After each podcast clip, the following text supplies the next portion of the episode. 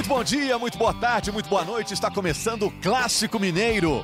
O que a torcida do Cruzeiro achou da declaração do Rogério Ceni após o jogo de ontem, a derrota do Cruzeiro para o Grêmio? O que o Rogério Ceni pode fazer para o Cruzeiro reagir? Não ser rebaixado é o único objetivo do Cruzeiro agora. E o Atlético saiu da briga pelo título brasileiro? A diretoria do Atlético reclamou da arbitragem, reclamou com razão ou não? São perguntas que serão respondidas hoje pelo nosso time no Clássico Mineiro, toda segunda-feira, no globesport.com.br podcasts. Vamos à escalação de hoje, escalação como o Tite. Hoje, comentarista, Henrique Fernandes. E aí? Tudo bom? Bem, estamos prontos aí para ajudar o professor Tite, o professor Rogério e a quem estiver em casa nos ouvindo, um grande abraço. Repórter, Maurício Paulucci. Na escalação, o jogador costuma fazer aquela pose, né? Então, nesse momento, para quem tá nos ouvindo, eu estou de braço cruzado e apontei para cima. Satisfação. Narrador, Jaime Júnior. É, todas as gracinhas que eu tinha pensado, o Henrique e o Maurício já fizeram. Um alô a todos. Além dessas perguntas, prazer ter vocês aqui. O papo vai ser bom hoje, hein? O que vocês querem que seja respondido até o fim do nosso podcast? Jaime. A pergunta para mim, você que tá em casa. Jair não deve jogar contra o Internacional. Zé Wellison seria o jogador a ser o titular contra o Internacional? O que vocês acham? Boa pergunta, hein? a gente vai responder ela ao longo do nosso podcast. Eu já acho que a pergunta que todo torcedor do Cruzeiro está se fazendo nesse momento é o que está acontecendo dentro do vestiário celeste? Eu acho essa pergunta do, do Maurício uma pergunta difícil de responder, não estando lá dentro, mas a gente tem algumas pistas que a gente vai tentar avançar. E a minha pergunta é, é se o Rogério agiu bem tendo o discurso que teve na entrevista coletiva dele. Acho que foi uma coletiva fortíssima, como há muito não existia no Cruzeiro. Aliás, essa semana foi uma semana de verdades no Cruzeiro, de sinceridade.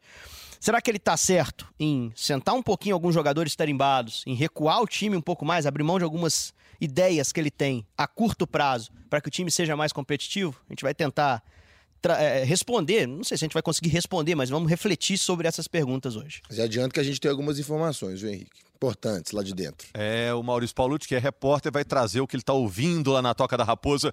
O nosso podcast está além no Globoesporte.com, no Apple Podcasts, no Google Podcasts, no Castbox, no Pocket Casts. E hoje a gente tem o apoio do Leonardo Fiuza no áudio e também do Mateuzinho Fabuloso, que um dia vai vir cantar um funk aqui pra gente. Vamos lá!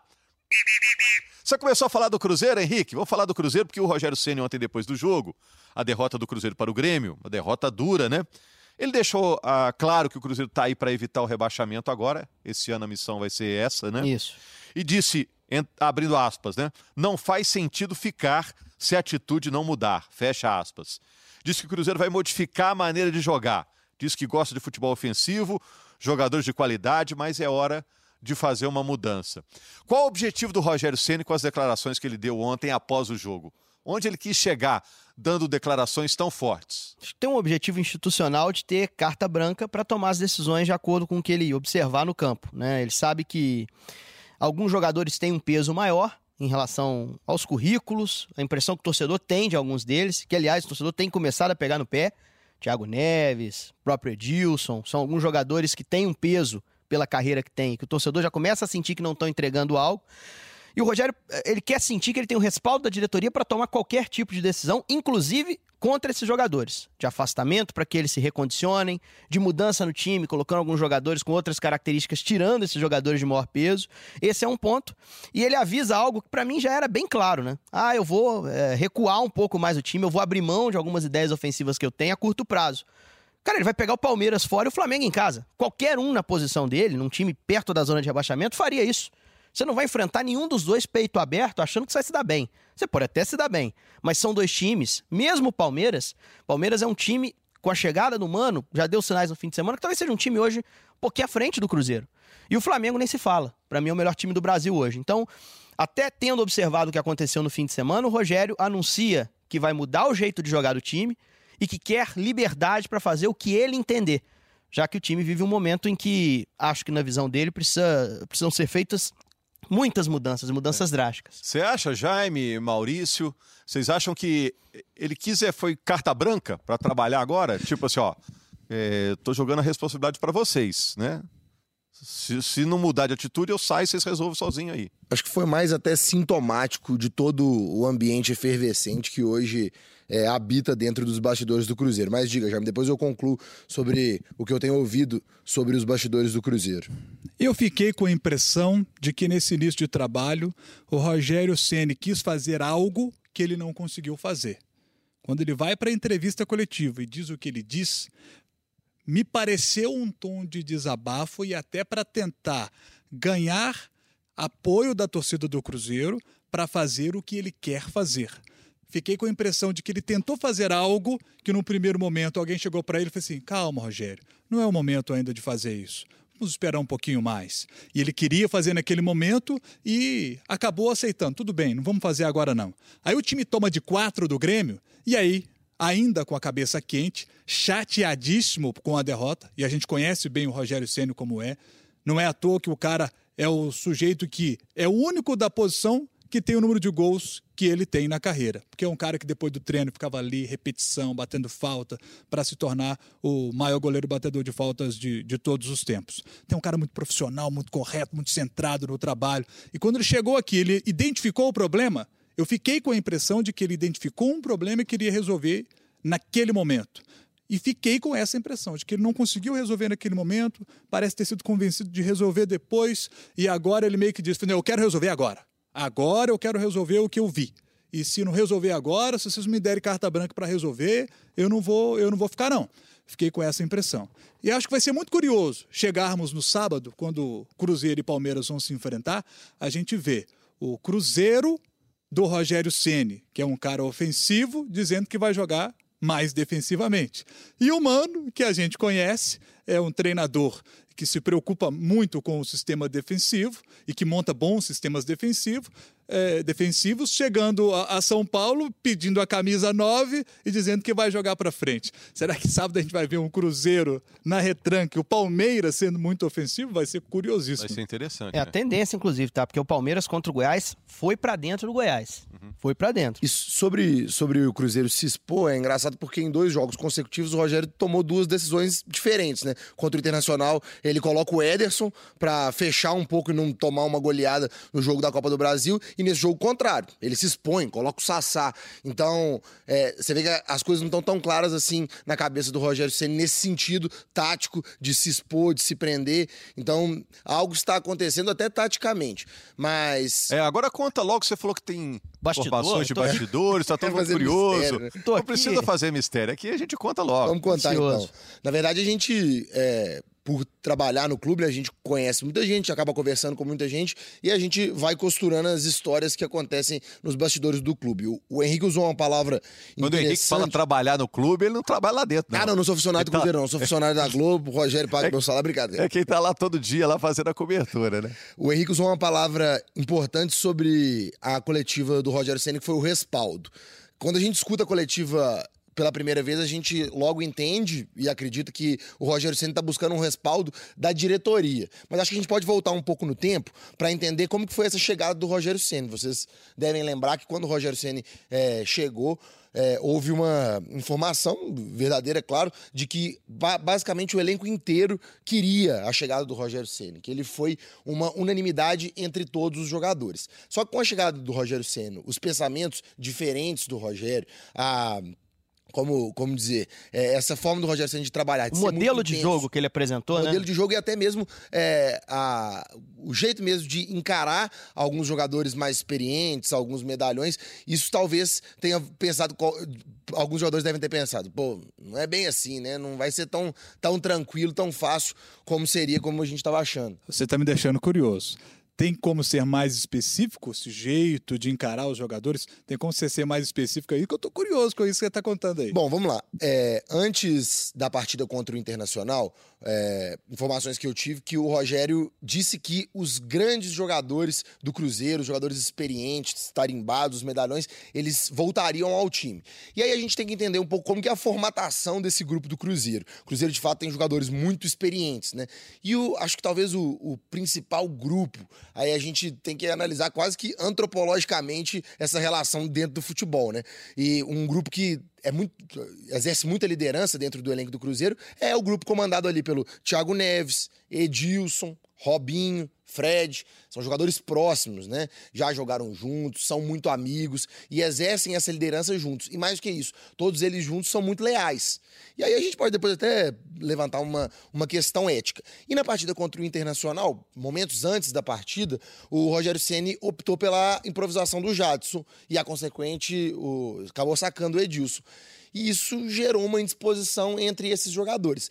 Voltando mais no tempo ainda para a gente entender um dos elementos é, de todo é, esse grupo do Cruzeiro, o Thiago Neves, não sei se vocês se recordam, na final do Campeonato Mineiro ele foi sacado pelo Mano Menezes no aquecimento, foi cortado. O Mano Menezes disse que ele tinha tido uma lesão na panturrilha e depois desse jogo o Thiago Neves deu uma declaração dizendo que não, não tinha sentido. Naquele momento, o Thiago Neves também, o Mano Menezes se sentiu afrontado pelo Thiago Neves. Então o Thiago Neves, ele, bobo ele não é. Ele é um jogador muito inteligente, muito experiente, muito vencedor e sabe quando dar essas declarações. Então, aquela declaração do Thiago Neves após a partida contra o Internacional, certamente teve, teve um peso nesse sentido, uhum. defendendo o amigo Edilson. Isso, o Rogério fa... falou isso abertamente, abertamente, na entrevista. Ele falou assim: ó, o Thiago disse o que disse porque viu um amigo no banco. E eu tô falando do Edilson. Ele foi muito. É, isso que você está dizendo, Maurício, essa fala do Rogério, acho que respalda isso que você está falando, né? É, dá para ver que o elenco é ótimo, o técnico é ótimo, mas o ambiente que cerca tudo talvez não seja o ideal, né? Até por questões que é, talvez fujam do controle de todos, né? É, Jogadores e, e, membros da comissão técnica, que são as questões políticas, econômicas que vive o O atraso de né? salários é, agora ele é sabido, foi admitido pelo Marcelo publicamente Dian, né? pelo Marcelo Dian. O Fábio já tinha dado sinais na entrevista um pouquinho antes, o Dian falou logo em sequência as, e disse... As eliminações não ajudaram, não uma ajudaram. grana que deixa de entrar, né? Libertadores, E já, é, já é, um atraso de salário que não era aquele atraso de dias, né? Ele falou de parte de julho em débito e agosto também venceu agora em setembro, né? Então, assim, é... a situação financeira está dentro do vestiário, é uma situação grave. E aí eu me lembro de uma fala também sobre esse contexto de, de clima no Cruzeiro. O, o Mano, no início da temporada, ele disse uma parada que que ficou na minha cabeça aquilo assim. Falei, isso vai permear o ano inteiro do Cruzeiro. Ele disse: quando o jogador se torna ídolo do dirigente, o treinador tem um problema. Era um grupo bicampeão que partia para uma terceira temporada. Boa parte do grupo bicampeão. É... E existia entre os jogadores uma sensação de que eles não deviam mais nada ao torcedor e que o, e o dirigente externava ali uma gratidão a eles pelos títulos recentes, que eles garantiam ali uma certa liberdade dentro dos treinos e dos jogos, uh, até em relação a, a, a, a, bater de frente com o treinador, se fosse o caso. Eles estavam grandes dentro do clube, né? O Mano disse isso quando ele, ele sentiu o clima leve demais na pré-temporada. E ele disse que começou a mudar o comportamento com os jogadores, começou a cobrar muito mais os jogadores, exatamente para trazer os caras, né? para trazer os caras de volta ao futebol, que é o principal objetivo do, de um clube, né? Então, uh, acho que isso aí tem permeado o Cruzeiro na temporada. Se você for observar, o Cruzeiro teve uma queda de desempenho uh, depois de pequenos objetivos que foram alcançados. Título estadual, inicia mal o brasileiro. Boa primeira fase de, de Libertadores, outra queda de desempenho. Então, assim, é, é, é difícil manter esse grupo sendo competitivo. E, e, é um grupo que o nosso. É curioso, eu estava conversando depois do jogo é, desse domingo com, com o Lédio Carmona, que participou depois do, do, Troca de Passe, tentando falar sobre o Cruzeiro, ele falou uma coisa que é verdade. Esse time do Cruzeiro não é acostumado a jogar o brasileiro. Esse elenco não é acostumado a jogar o brasileiro. E os caras agora estão se deparando com essa realidade dura. Verdade, né? virou né? a tarefa até o fim do ano. Né? Depois de dois anos em que o Cruzeiro pôde negligenciar o brasileiro, levar ele do jeito que queria, uh, e, e, e o time se acostumou a ser encarado internamente como vencedor, esse time é colocado agora à prova né? E, e, o Rogério vai ter que arrumar uma solução para esse problema. E, e, e para mudar, é, Jaime, o, diante desse relato do Maurício, ele vai ter até outras coisas para relatar. Diretoria, jogadores e comissão técnica do Cruzeiro estão remando para o mesmo lado nesse momento? A impressão que a gente tem é que não, né? Existe essa impressão que a gente tem de que não. Não está tudo funcionando certinho assim, não. Pode até estar, tá, mas não passa essa impressão, não. E eu acho que a gente tem que ter muita atenção com o que está acontecendo com o Cruzeiro. Me lembro do Diogo Olivier, colega nosso lá de Porto Alegre, participando do Redação Sport TV. Ele disse que, para ele, esse Cruzeiro desse ano se parece muito com aquele internacional que foi rebaixado. E realmente parece. Aquele Inter a gente olhava e falava assim: você olha peça por peça e fala assim: esse não vai cair. não vai cair. Não, mais uma coincidência. E aquele, caiu. Aquele Inter jogou semifinal de Copa do Brasil Sim. contra o Atlético aqui. Inclusive foi eliminado. Sim, iria dizer isso. E aí, Aquele Inter com ótimas peças caiu. Esse time do Cruzeiro pode cair? Pode. Se continuar desse jeito, pode cair sim. Então, acho que todo mundo do Cruzeiro tem que entender o que está acontecendo: diretoria, jogadores, comissão técnica, torcida. Todo mundo tem que remar para o mesmo lado. E o torcedor do Cruzeiro é, deu uma demonstração esse fim de semana, quando foi para o campo, para ajudar o time. Mas aí o time toma 1 a 0 toma 2 Ninguém tem sangue de barata. O torcedor começou a vaiar e eu não vou tirar a razão do torcedor, não. Ele foi para apoiar, e aí, na hora que viu que o time não estava correspondendo, vaiou os que caras. não justifica também arremessar é? coisas no gramado. É, é começaram um pacote de pipoca lá, acertaram isso a cabeça não. do Dodô, coitado. Isso não. E aí, aí extrapolou. Estou falando de vaia. Vaiar é, é aquela reação que o torcedor tem para dizer para os caras o seguinte: não estamos satisfeitos com o que estamos vendo, fecha aspas. Eu acho que o torcedor do Cruzeiro está dando essa resposta e está dando a resposta no momento certo.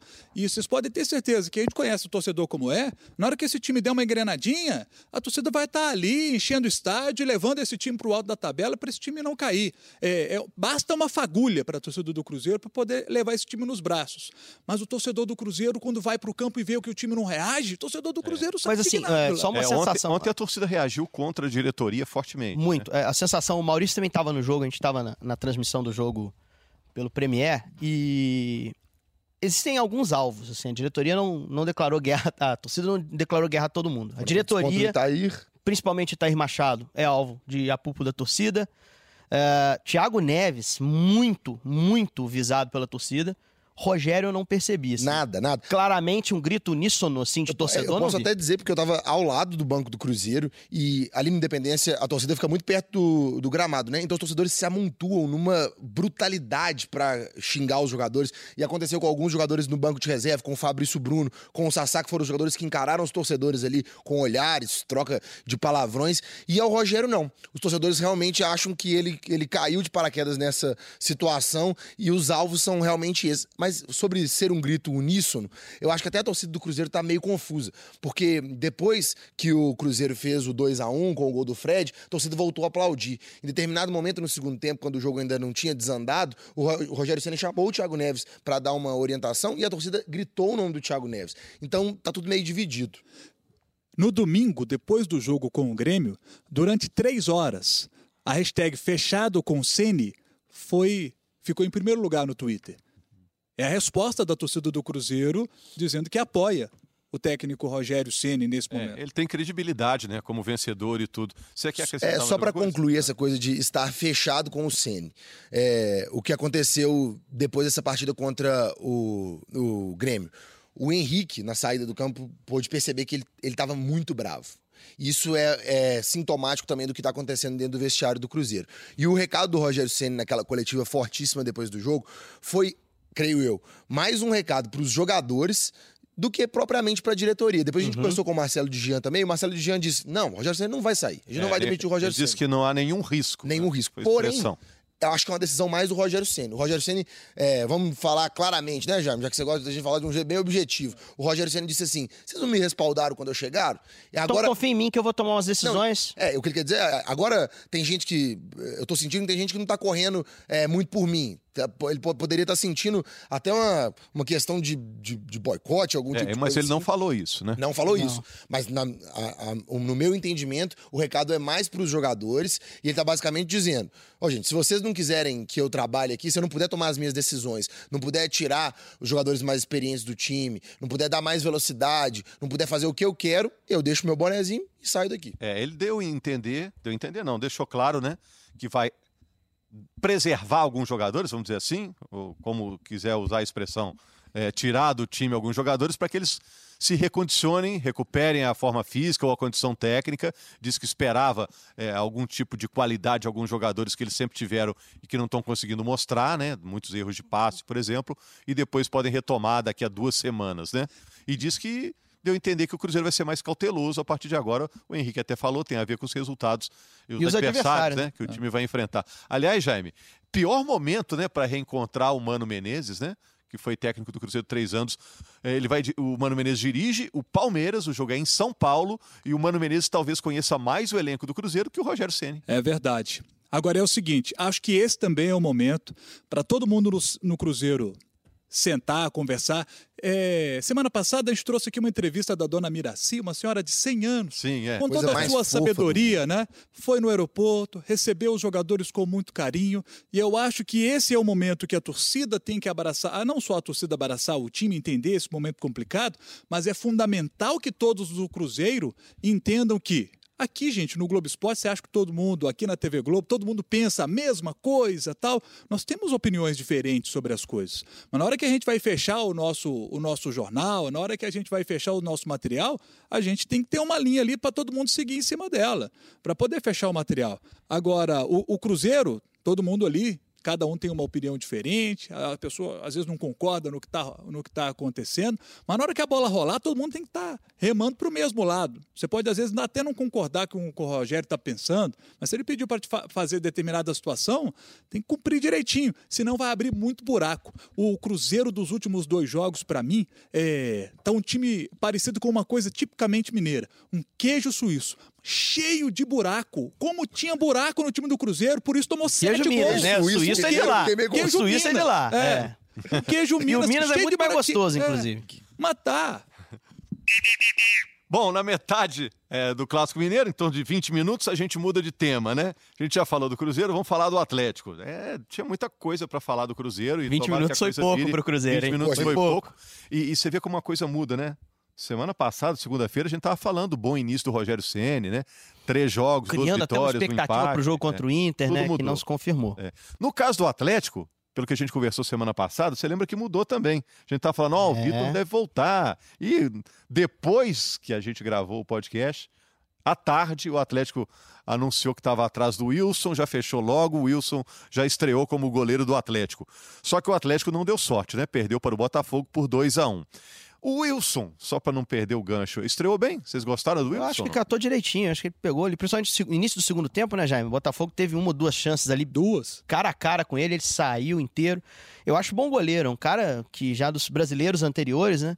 Ele vinha bem no Curitiba, catou bem no Figueirense, foi bem também no Vitória. Eu acho que foi uma boa contratação pelo contexto, né, como um todo. É, jo- jogou, fez o dele. O dele foi bem feito. Os gols que sofreu não teve responsabilidade. E muito se questionou a chegada de um jogador que era reserva na Série B do Curitiba, reserva do Muralha. Mas o Wilson, a verdade é que no Curitiba ele sempre foi uma unanimidade. Ele esteve fora por conta é, da lesão que ele teve na mão esquerda, então ele estava reserva. E se você for perguntar para qualquer pessoa é, em Curitiba, as pessoas dizem que o Wilson é um grande goleiro e é o que a gente já pôde observar durante muito tempo. Me parece também um cara muito É, profissional. Durante muitos anos ele foi o principal ídolo do Curitiba. Era o jogador que todo mundo botava no cartola, né? Até porque ele era goleiro que batia pênalti. É, e acho que, assim, a gente conseguiu entender também o contexto da contratação, né? Exato. é. Porque tem o Michael machucado, o, o, o Vitor com essa situação da tendinite, que não é muito clara, né? É, é porque ela é muito relacionada. A tolerância dele à dor, tem dia que ele tá treinando bem sem dor, no outro dia ele tá com dor. O Vitor é, é meio guerreiro, assim, se precisar, ele vai pro campo, mas não é prudente. O departamento médico entende que ele tem que estar em uma condição melhor para poder defender em alto nível. E o Cleiton com as convocações de seleção. O Cleiton ah, acabou de representar, tá representando, ainda tá convocado lá com a seleção sub-23. E o Rui Costa disse que já foi informado que ele vai ser convocado Vai ser recorrentemente. É. O, tem o Wilson também que. O outro Wilson, né? o outro com o Wilson com U. que infelizmente já vem de muito tempo. E o Michael que tá machucado. Sim. É, com É, então é- dois, o Wilson e o Michael, o Wilson com o U, né, só voltam ano que vem. É, O- Acho que até que a diretoria do Atlético, nessa situação, trabalhou muito bem. E acho que buscou um um ótimo nome, um ótimo nome. E bom que ele topou, né? Porque é um contrato até o fim do ano, né? Ele Um topou. contrato de quatro meses curto. O que a gente observa na cidade do Galo, o Rui Costa até deu uma, uma entrevista, falou uma frase curiosa, que se depender do Vitor, se ele puder, ele joga até com uma fratura exposta na perna. E, e é sobre isso que o Henrique falou. O Vitor é realmente um goleiro muito guerreiro, mas a gente percebe no treinamento que o Vitor não está completamente à vontade, que a dor incomoda. Eu não tenho muito conhecimento médico para entender como é uma tendinite, até porque eu nunca tive também esse tipo de lesão. Porque eu não pratico tantos esportes assim, não sou um atleta. Mas a gente percebe claramente que o, que o Vitor tem tido dificuldades e tem sentido muita dor. Para o Vitor reclamar desse tipo de, de lesão é porque realmente a situação não, não deve estar fácil. Agora, Maurício, olha só. É, tá, ao contratar o Wilson, o Atlético acertou. Mas no campeonato, a coisa começou a complicar. São quatro derrotas seguidas no Campeonato Brasileiro. Ontem, a diretoria do Atlético reclamou da arbitragem, né? Por causa do pênalti. E a expulsão do Igor Rabelo. Reclamou com razão ou reclamou sem razão? Principalmente o Rui Costa, né, que é o diretor de futebol. Sabe o que eu acho? A situação do Atlético no Campeonato Brasileiro é grave. Algumas rodadas, a gente estava comentando que o Atlético estava brigando pela vice-liderança do Campeonato Brasileiro. Estava ali colado, não tinha como alcançar o Santos, mas estava próximo do topo da tabela. A quatro, só para ilustrar, quatro rodadas estava a cinco pontos do Santos, que era o líder, tinha a mesma pontuação do Flamengo, que hoje é líder e nesse momento está a 12 pontos do líder Flamengo, né? É, ele perdeu quatro jogos e perdeu quatro posições. A cada rodada ele perdeu uma posição. E acho que é, as adjacências do Atlético aqui em Belo Horizonte fazem com que a gente não veja com clareza o momento ruim que o Atlético vive dentro do Campeonato Brasileiro.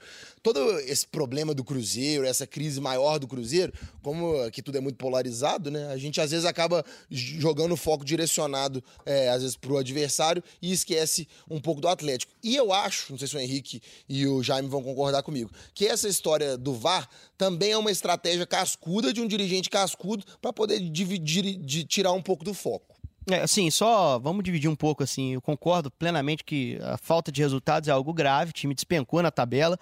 E se não ganhar do Inter no fim de semana, pode perder, acho que até três posições ah, na rodada, né? Pode até três posições. E aí vai para a página 2 já praticamente, né? O negócio já começa a ficar assim, até assim, não tá perto da zona de rebaixamento, tá muito longe ainda, mas começa a perder realmente contato com a turma da frente que tem que ser a ambição do é, Atlético. É, né? Eu acho que o principal é fazer o que o Atlético Paranaense fez no ano passado. Ele estava disputando Verdade. a Sul-Americana, ele chegou à decisão, conquistou o título, mas poderia não ter conquistado. E aí o Atlético Paranaense ficou sempre ali entre o sexto, sétimo, sexto. Tem que estar tá pronto para provocar o G7, G8 lá. É. Tem que estar tá dentro daquela turma. E ano passado, se não tivesse vencido a Sul-Americana, ele se classificaria para a Libertadores como sétimo colocado. É, se classificaria naquela situação da pré-Libertadores, como foi o Galo. Então o Atlético tem que fazer a mesma coisa esse ano, porque pode ser que não vença a Sul-Americana. E não vencendo, o Atlético iria para a Libertadores é. via Campeonato Brasileiro. É, no momento ele é o oitavo.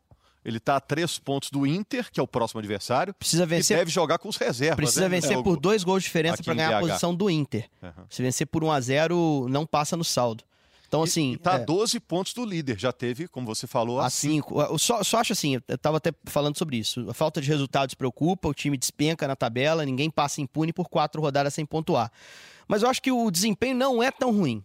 O desempenho não é tão ruim. E aí vou, vou defender meu ponto de vista analisando jogo a jogo. Contra o Atlético Paranaense. Jogou acho bem. até que foi melhor. O é, Santos o foi muito bem no jogo. Arrebentou. É. Uh, na rodada seguinte, aí sim. Aí pegou o Bahia, mas aí utilizou um time reserva olhando para a Sul-Americana. Eu acho que isso prejudicou também, prejudica até a análise de uma forma geral, porque mudou muito o time. Contra o Corinthians, o Cássio arrebentou. O jogo foi muito igual. Primeiro tempo, o Atlético poderia ter saído na frente. E no jogo contra o Botafogo, eu acho que o Galo estava melhor que o Botafogo até o momento polêmico ali do pênalti. Estava um pouquinho melhor e no segundo tempo, com um a menos, ainda jogou bem, encarou. É, perdeu um jogador, o Igor Rabelo, expulso com 42 no primeiro tempo. E perdeu né? o Jair no primeiro tempo, que eu acho que tem um peso enorme. O Zé Wellison entrou mal no jogo, praticamente entregou o lance da falta ali do, do primeiro gol.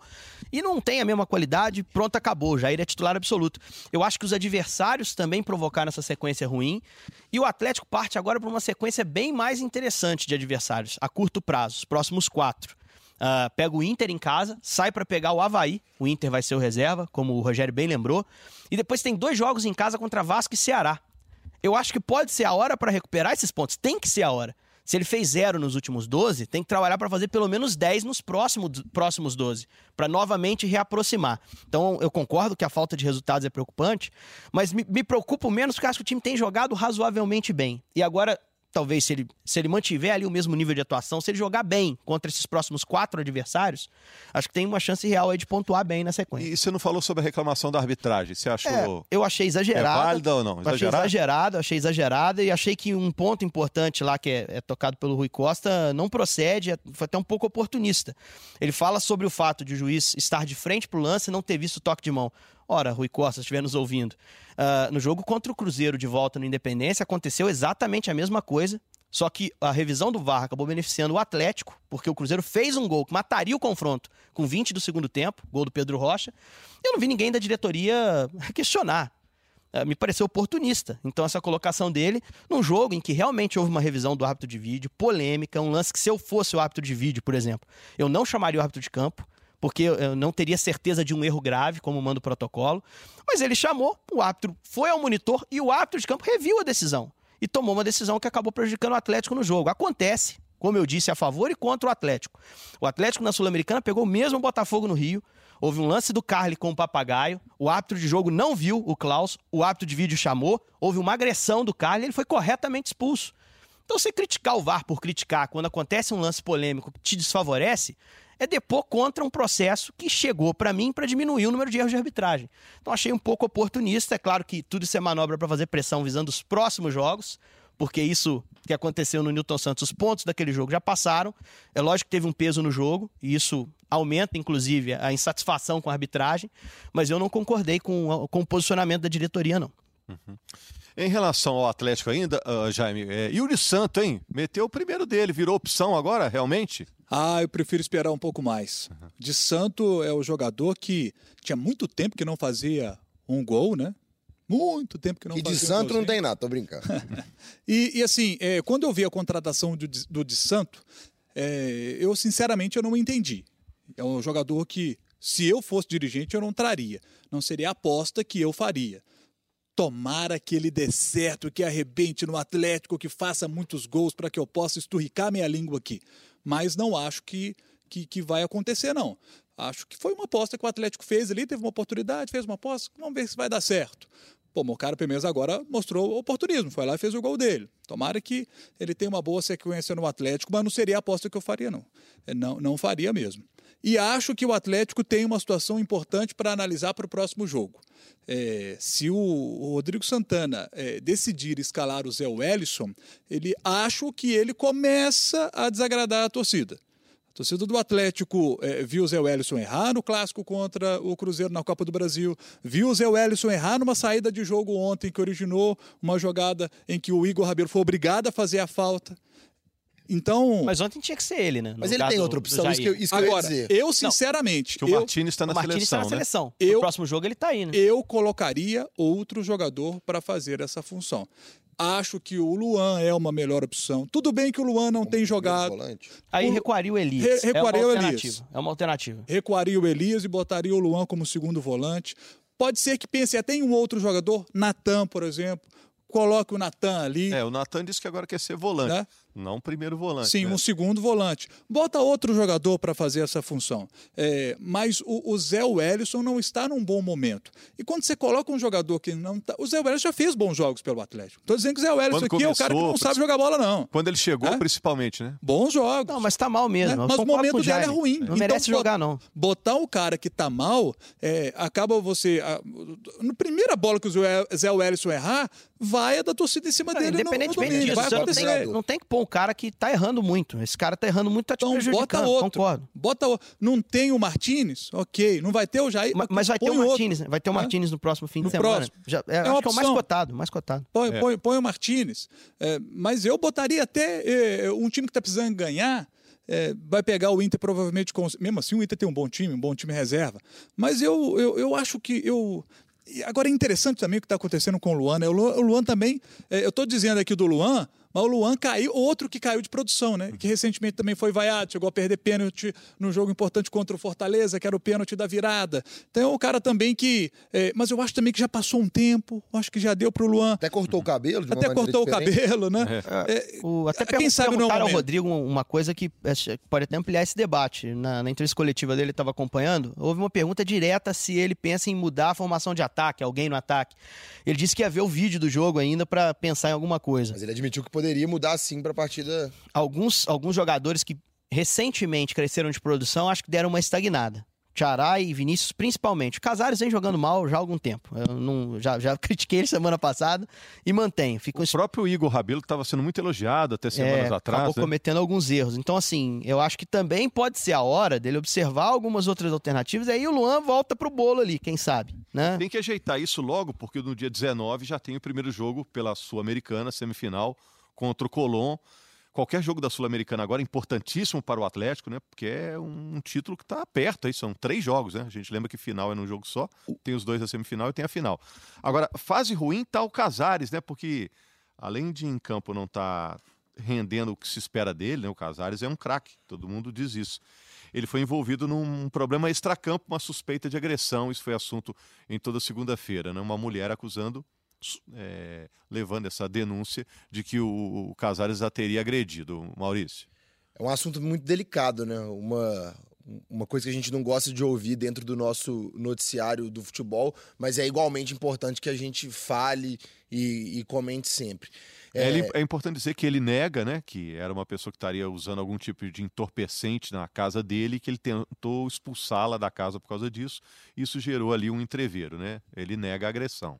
É, o Casares, é, claro que tudo tem que ser devidamente apurado, mas o Casares também já teve outras denúncias, inclusive é, a mãe do filho do Casares já chegou até a, a procurar a polícia para tentar para fazer um boletim de ocorrência também sobre possíveis agressões. Houve um problema também com a guarda do filho do Casares. Então, o, o Casares já tem um, um, histórico de denúncias nesse ponto. Mas eu acho que é algo, como, como eu disse, é um assunto muito delicado, que deve ser apurado. E acho que no momento que a gente vive, atual, onde é, agressões, feminicídios acontecem, acho que a gente deve sempre ficar muito atento a isso. É, claro, é. Sendo, sendo, sendo, muito justo e analisando corretamente os fatos. Verdade, a polícia está aí para apurar, para investigar aí, né, para ver se há uma incoerência na fala de quem acusa né, e de é, quem é e, acusado. Né? E fica até complicado também de se posicionar que uh, aconteceu na véspera de uma folga do Atlético. Então, assim, o jogador tem que ter liberdade para se divertir, embora o contexto do Casares e do Atlético não seja muito bom para isso. Né? Acho que o cara tem que tentar se cuidar para melhorar o desempenho, para ajudar o time. Mas, enfim, é, acho que é isso. É esperar o que a polícia vai definir em relação à, situação. Ah, uma acusação em andamento e, e, o Casares vai se defender da maneira que achar melhor. É, vamos aguardar que a justiça seja feita no caso aí para uma das partes, né? Que estão em litígio aí. O Atlético saiu da briga pelo título brasileiro, então vocês consideram ou não?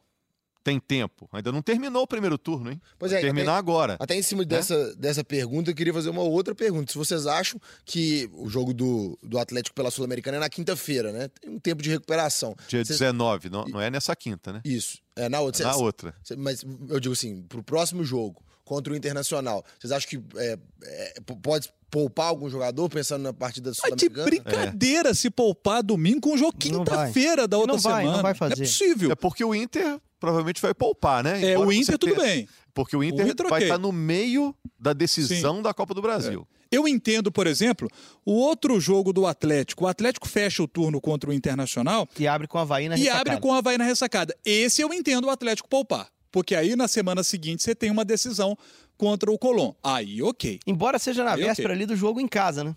Contra, no confronto contra o Colón, é teoricamente o jogo que você se prepara um pouco melhor, com uma folguinha melhor que não tenha viagem. Mas não tem jogo nesse meio de semana, o Atlético tem que ganhar esse jogo do Internacional, o Atlético precisa recuperar a confiança diante do seu torcedor. Outra derrota em casa, não pode. O Atlético não pode esquecer que o Campeonato Brasileiro é importante naquilo que a gente falou é. aqui. O Atlético não pode esquecer. Eu, gente, o Atlético não é campeão da Sul-Americana já não. O Atlético tem que entender isso. Campeonato Brasileiro tem que ser levado muito a sério também nesse jogo com o Internacional. O Havaí eu entendo. Ok, se botar time reserva contra o Havaí, entre os dois jogos da Sul-Americana, tudo bem. Mas se botar time reserva nesse domingo agora contra o Inter, brincadeira. Até pelos resultados recentes, né? Acho que se tivesse pontuado melhor nesses últimos jogos, em que ele fez zero pontos, ele talvez até poupasse no jogo. Acho que tá muito claro na cabeça do, do Rodrigo e, e, pelo que a gente vê até ah, da diretoria também, existe um, um aval para as decisões do Rodrigo de se olhar para a Sul-Americana com olhos especiais, tirou jogadores contra o Bahia, antes tinha tirado contra a Chapecoense. Se tivesse uma posição melhor, né, se tivesse somado um pouquinho mais de ponto nesses jogos aí que teve, acho que pouparia. Acho que pouparia, não sei se todo mundo, mas pouparia boa parte. Gente, está terminando, só para não ficar sem falar, né? O América é, joga com o Criciúma. É agora, né? Terça-feira. Terça-feira. Terça América a nove com, jogos com sem Jaime Júnior no microfone é. defendendo a invencibilidade americana.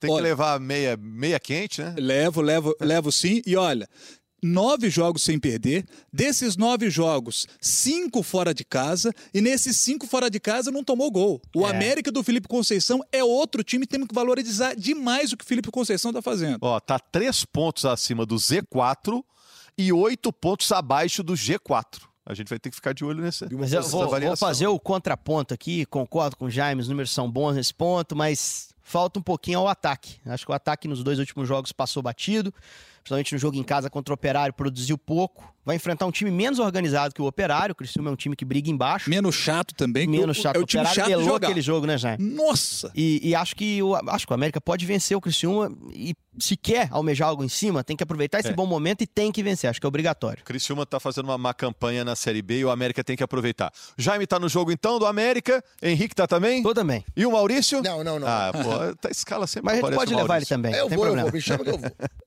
Valeu, gente. Obrigado, Jaime. Valeu, Henrique. Valeu, Maurício. A nossa Valeu. mesa hoje recheada, né? Uma mesa mais forte, com, com quatro membros. Foi legal. Em pé, Jaime. Valeu, gente. Muito obrigado. Voltamos na segunda-feira com mais um Clássico Mineiro. Bom dia, boa tarde, boa noite. Tchau, tchau, tchau, tchau, tchau, tchau.